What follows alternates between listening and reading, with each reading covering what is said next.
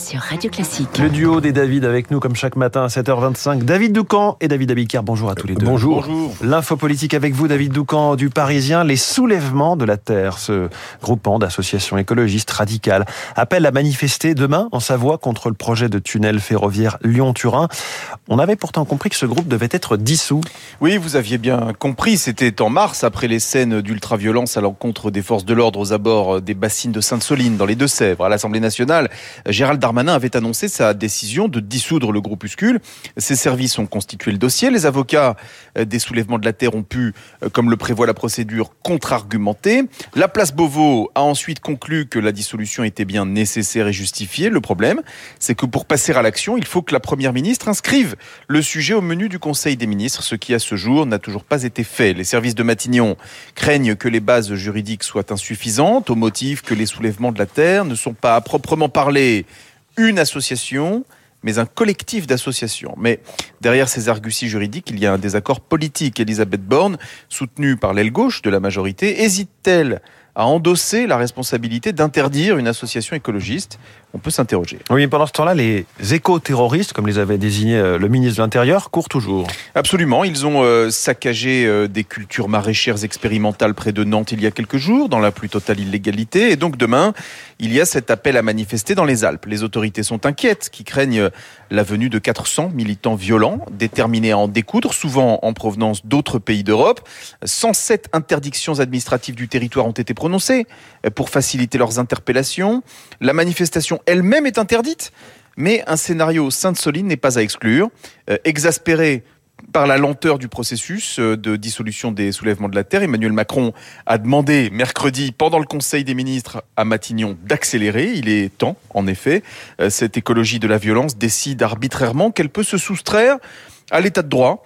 On parle beaucoup du risque illibéral il existe aussi en vert, puisque ceux qui euh, voudraient proposer une euh, transformation raisonnée de nos modes de vie ne sont pas considérés comme des adversaires politiques, mais comme des ennemis à abattre. D'abord, cette approche qui justifie la violence au nom euh, de l'urgence climatique vitale n'est pas conforme à notre cadre républicain et démocratique. Ensuite, elle est contre-productive.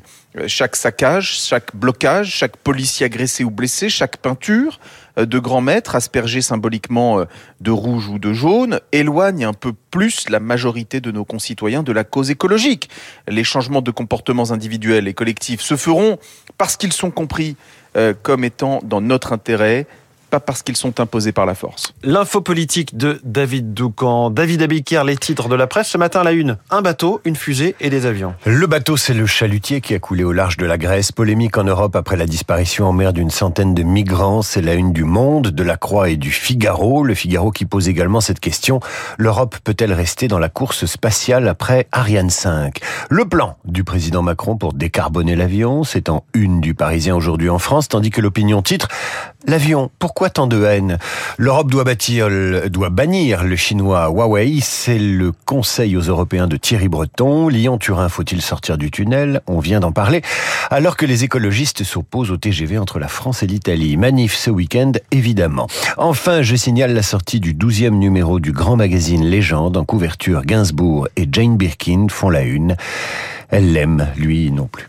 Merci David Abiker. On aurait pu diffuser cette chanson pour clôturer cette euh, revue des titres de la presse. Vous revenez tout à l'heure à 8h30. Bonjour Renaud Blanc. Bonjour François. La suite du programme jusqu'à 9h. Premier invité de ce 7h39, Frédéric Ploquin, spécialiste du grand banditisme et du trafic de drogue. La coque et son développement en France. L'ensemble de l'Hexagone, vous le savez, est concerné par le trafic, règlement de compte, point de deal, mais aussi lutte contre les trafiquants. Frédéric Ploquin, juste après le journal de Charles Bonner. 8h05, nous serons en ligne avec le président du musée d'Orsay, Philippe Loribo, le musée d'Orsay qui se lance dans de grands travaux, mais qui continuera à proposer de très belles expos. Philippe Loribo dans le journal de Lucille Bréau. 8h15, je recevrai le général Dominique Trinquant, ancien chef de la mission française auprès de l'ONU, mission militaire française, l'offensive des Ukrainiens, les combats, la défense des Russes, mais aussi les manœuvres de l'OTAN. Le général Trinquant dans trois quarts d'heure, rendez-vous à ne pas manquer. 8h40, Esprit Libre avec Cécile Cornudet et Jean-Marie Colombani.